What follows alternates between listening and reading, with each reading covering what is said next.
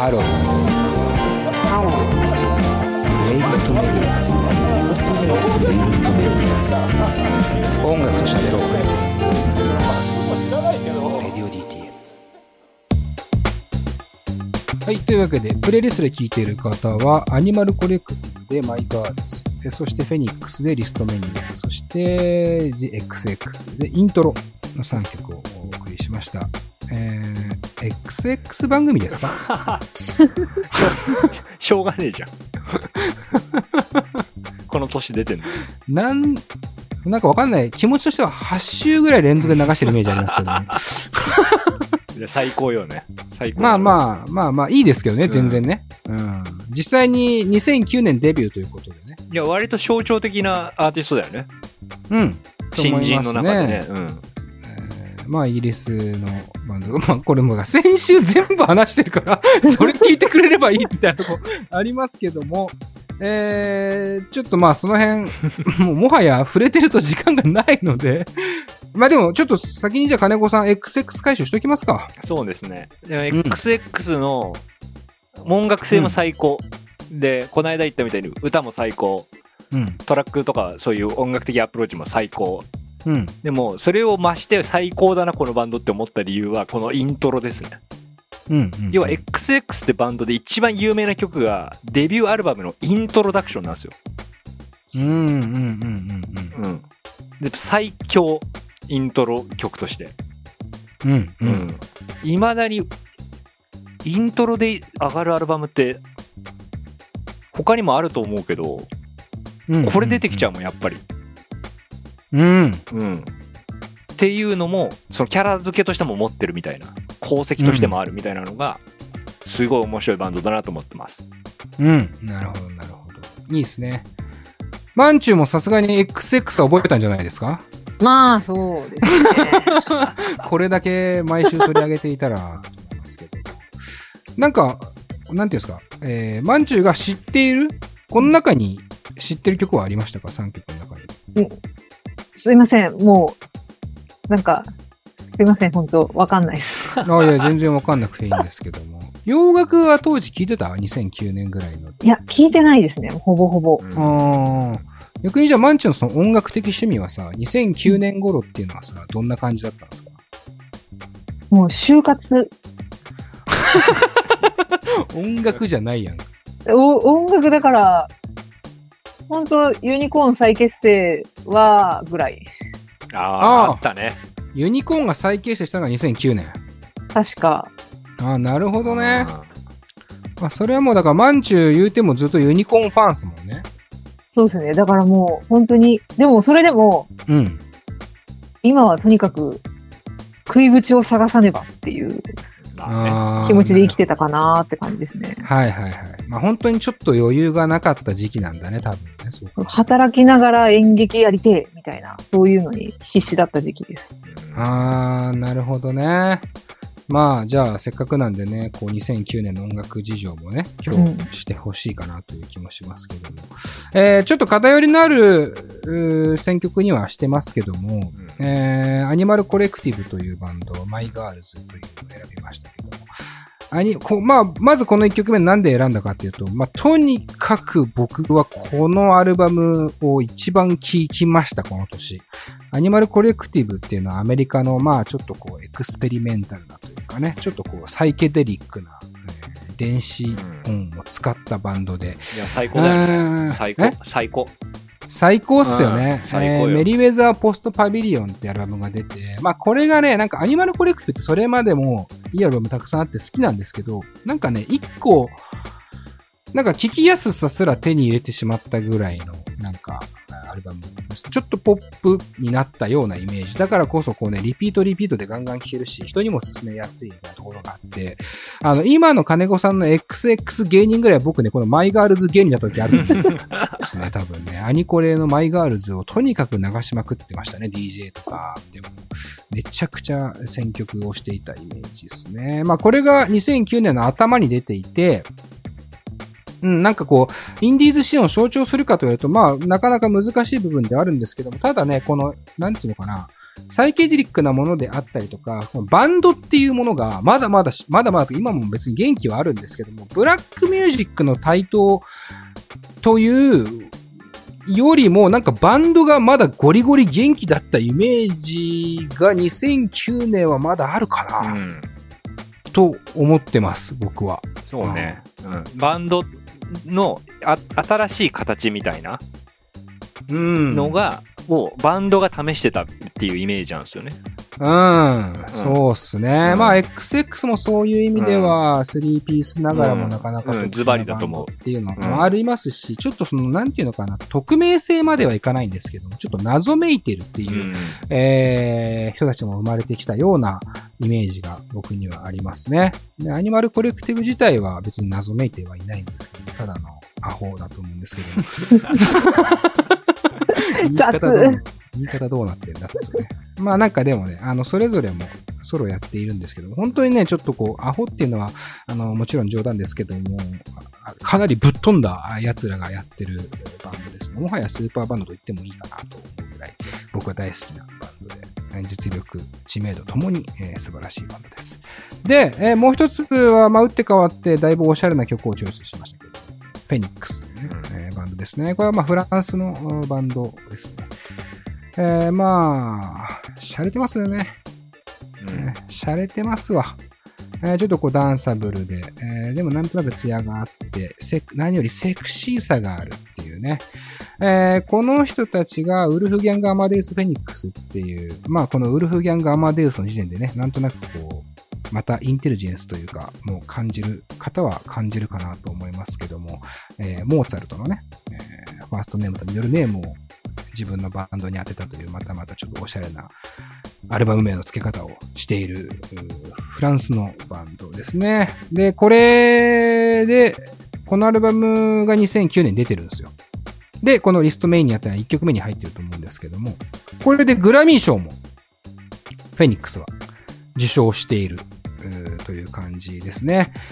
で、フランスのロックってあんまりイメージないと思うんですけども、まあ、僕もね、正直フランスがどういう文化かっていうところは、まあ、なん、なんかこう、説明できるほど、えーパリのシーンがとかってことはないんですけども、やっぱりね、どっかこう、インテリジェンスと知性と、あの、セクシーさがあるっていうのは、どのバンドも一緒で、えー有名なところで言うと、 Air っていうバンドが、エアーって空気ね、エアー、 Air っていうバンドが。で、この Air の、バックバンドだったっていうところも、まあ、フェニックスはありますし、えーあとはやっぱり何を隠そう。ダフトパンクがね、えーフランスのユニットなんですよね。で、ダフトパンクのあのギエ、ギマニュエルとトーマ・バンガルテですね。えーこの二人と一緒にバンド活動してた人間がこのフェニックスもいたりとか、かなりこう、ダフトパンクとも近しい関係にあったと言えですよね。まあなんかこう、アート、まあフランスですからね、ちょっとアートというそのアート性も感じていたりとか、まああとは、ロックだけではない、こうソウルとか、いわゆるブラックミュージックのエッセンスみたいなものと、あとはこうエレクトロニックな感覚みたいなのも全部こう合わせて、それを綺麗に絵に描いたような、本当にね、スマートなバンドかなという気はしています。だからこそグラミー賞で、えー撮ったっていうのはすごいわかりますよね。なんか洗練されているなっていうところがありますからね。うんフェニックス。ぜひ皆さん聞いてみてください。ほんで、まあちょっと今、えー話にも出しましたが、グラミー賞。ね、ちょっとこう掘っていきたいかなと思うんですけども、うんと、2009年のグラミー賞も、ある意味アカデミー賞と同じような感じで、2008年の作品が、まあフィーチャーされやすくって、えー、世界の音楽を触れていく上で、まあ大事なんですけども、まあ一番、えー象徴的なのはレディー・ガガの存在が、えー、ちらちらと見えますね。うん。レディー・ガガ強かったね。うん、2009年のグラミー賞なので2008年にリリースだったのかもしれないです。あんま僕もちゃんと覚えてはいませんけども、2010年か。ごめんなさい。2010年のグラミー賞を見ていただいのか。失礼しました。ここはだからレディー・ガガのポーカーフェイスとか。うん。で、あの、今日最初の方に言ったマイケル・ジャクソンのトリビュートがあったりとかして。うん、なるほど。うんそうね、うんそうなるわな。この辺がもう完全に2009年をまあ振り返るという意味合いでもあったグラミー賞ですね。パッと見ていくとですね、まあ、年間最優秀アルバムはテイラー・スウィフトの Fearless が取っていますが、えーその下に控えてるのはビヨンセ、ブラックアイドピーズ、レディー・ガガっていうね、感じ。デイブ・マシューズバンドに関しては、まあ、日本では全く人気のないバンドですけども、アメリカのすごく人気のある超ベテランのバンドですね、ちなみに。えー最優秀レコード、えービヨンセ、ブラックアイドピーズ、レディー・ガガ。やっぱりこう、テイラー・スウィフト強いですね。うん。まあ今でもだから、なんつうの、ここ10年をとにかくトップで駆け抜けてますよね。この時選ばれてる人はすでに。もう2020年ぐらいまではもうドトップで、えーうん駆け抜けているレディー・ガガの、まあよいわゆるそのデビューというかね、鮮烈な、えースタートダッシュっていう感じなイメージですが、その中にね、やっぱりね、年間最優秀レコードで受賞してる人はね、キングス・オブ・レオンっていうあこれアメリカの、割とちょっと田舎の方のイメージの、あの、バンドなんですよ。あ。うん。なんていうのかな。サザンロックとかガレージロックとか言われるような、うんバンドで、ちょっと田舎臭いとか土臭い感じの音楽をやっているバンドなので、だからまだこれ、ね、バンド元気ありますよね。うんあるね。まあ、テイラー・スウィフトも、まあ、もともとはカントリーシンガーうん。まあ今もね、カントリーアルバム出しましたけど、新しいので、ちょっと前に。まあ、こうアメリカのいわゆる土着的な白人音楽もまだまだ強い。けど、うんもうブラックミュージックの、なんていうのかな、最、最高というか、もう一度盛り上がっていくこのブラックミュージックの波っていうのはもうすでに見え隠れしているかなというイメージですかね。えー結果的に最優秀女性ポップにはビヨンセのヘイローが選ばれていたりとか、えーそうっすね。ブラックアイドピーズ、I Got Feeling が最優秀ポップパフォーマンスに選ばれていたりとか、あーいろいろこう、明確でしますね。あーでも、面白いね。これ、アデルも撮ってますね。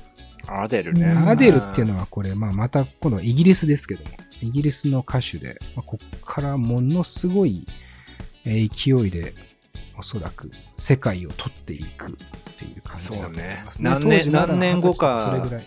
何年後か後にグラミーそれこそ行ってたよね。また、また撮ってたよね。取ると、うん取ってると思いますね、うんグラミーね。うんえっと、3年後ぐらいじゃないですか？なんかアデルばっか FM つけると流れてたうん。時代がその後来た気がするんだよな。20、あの、年齢のアルバムを基本出してるんですけど、21、19歳と21歳と25歳出してるって感じだと思うんですけども、多分20は21で撮ってるんじゃないかなという気はしてますね。で、その後は007の主題歌をやったりとかもし始めてみたいな。イギリスを代表するシンガーになっていくアデルの、えー、まあまあ、初ノミネートがこの2009年なのかなという気はしていますね。という感じでしょうか うーん、ちょっとね、話し始めるとキリがないですね。一年に絞ってこれですからね。ちなみにジャスティン・ビーバーのデビュー EP も出てるっぽいですね。ああ、最高だね。あーうーんなんかこう、本当に2010年を死ぬほど彩る大スターたちが、この時、うん。どんどんどんどん出てきていて、しかもそれがめちゃめちゃ若いっていうのが、うん。あのーあるんじゃないかな。うん。10代でスターダムに一気に駆け上って、しかも音楽的にも、ショービズ的にもトップを取っていくっていう、まあ、そういう時代ですかね。うんスターの若年化みたいなのあるかもしれないですね。もしかすると。だからこの時はやっぱ日本のヒットチャートも紹介したけど、うん。なんか日本の音楽シーンと世界の音楽シーンのなんかどうしても差っていうか温度,、うん温度差みたいなのがとってもあった時代にレディオ DTM は始まったんだなっていうふうに思いましたね。ああ、でもそうかもしんないね。うんうん。すごく差があったかもしれない。だからどっかもうインディーズ脳で喋るから申し訳ないですけどなんかある種日本の音楽シーンにちょっと絶望してたっていうかさうん。うん。そんな感じだったんだなって思いました。で、結果今思うと、その状況もだんだん変わってきてるよねっていうのも面白いよね。で今、2021年の段階で。そうですね。まあ、売れる枚数でマウント取ることがなくなってきましたし、うんまあそんなことよりもずっとという音楽の価値っていうのもどんどんどんどんいい意味で上がってきてるのかなと思いますし、そういう意味ではね、あの、我々もずっと続けてきてよかったよね。うんすごくね。いろんな人がいろんな評価のされ方をされて。ちょっとなんかもうあれだね。マジで。あと80分ぐらいできるな。うん、けどもう、リアルな数字そろそろ限界、リアルだよね。リアルな数字でしたけど、2時間はできないけどっていう。できないんですけど、うん今日がそもそも何時間あるんだ、この放送はっていうところがもう、ワンチューなんかもう膝痛そうにしてますからね。いや、そんなことない、そんなことない。そんなことはないですい。かがでしたか？いや、なんか私、本当に、就活で2009年を失ってたんで、そうか。今日これでなんか取り戻せた気がする。空白の2009を？そう。この企画、なんか、や、いろいろやってもらえると、うん、私多分いろいろ取り戻せる気がするんで、うん、うん。なんかやってほしい。どんだけ失ってんだよ、まず。いや、なんか、本当忘れてんなと思って。ああ。いやー、でも俺も忘れてたわ。やってみたけど、めちゃめちゃ忘れてた。ねえ、これ金子さんも結構そうじゃないかなと思うけど、これ、この年かとかさ。そうね。でも俺ははっと思うのは、最初の頃出来事あったじゃない。あでさ、インフルエンザとかそういうのもあったし、いろいろ世の中変わってそうに見えて、あ。うん。実は俺ら2009年のことって昨日のことみたいな感じじゃないっていう面もない。ああ、それどういう面で？いや、だって音楽とかも12年前の音楽って聞いても割と最近の曲じゃんって思っちゃう。ああ、まあ、それはあるかもね。XX とかもそうだしさアニマルコレクティブだって、フェニックスだって、XX だって、まあまあ、まあ今も聴いてるし、みたいなところもあるしね。昔、夏メロみたいなことではないよね、みたいな。うんだから、うんもちろんいろんなこと変わってきてはいるんだけど世の中うん。で、も何も変わってないっていう気もするし、うん。うん、うん、うん、ん。うん。大きく捉えるとうね、ん。それはありますね。まあ、だからこそね、俺はね、この企画に関して言うと、今日こうやって細かくやったじゃないですか。この1年っていう細かな動きまあこれかなり12年経ったから昨日のように感じてる部分あると思うん。ですよ。うん。12年分を振り返れないから細かくは。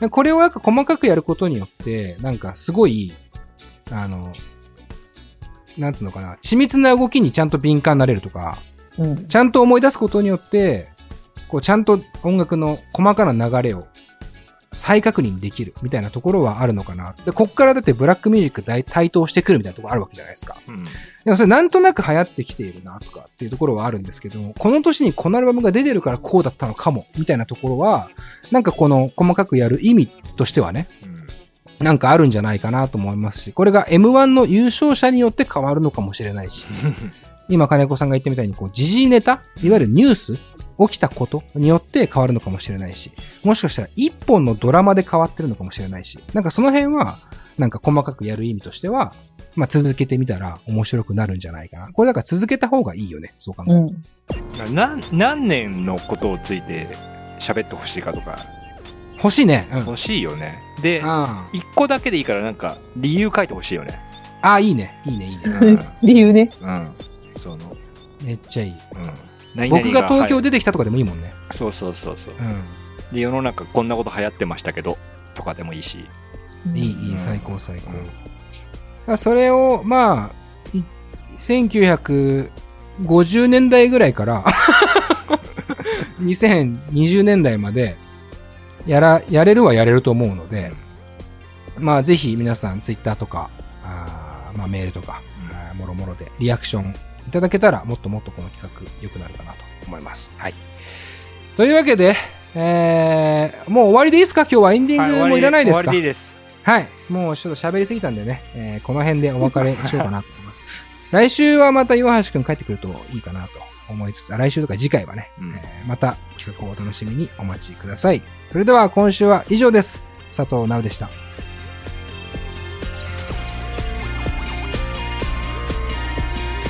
この番組は「レディオ DTM」の制作でお送りしました。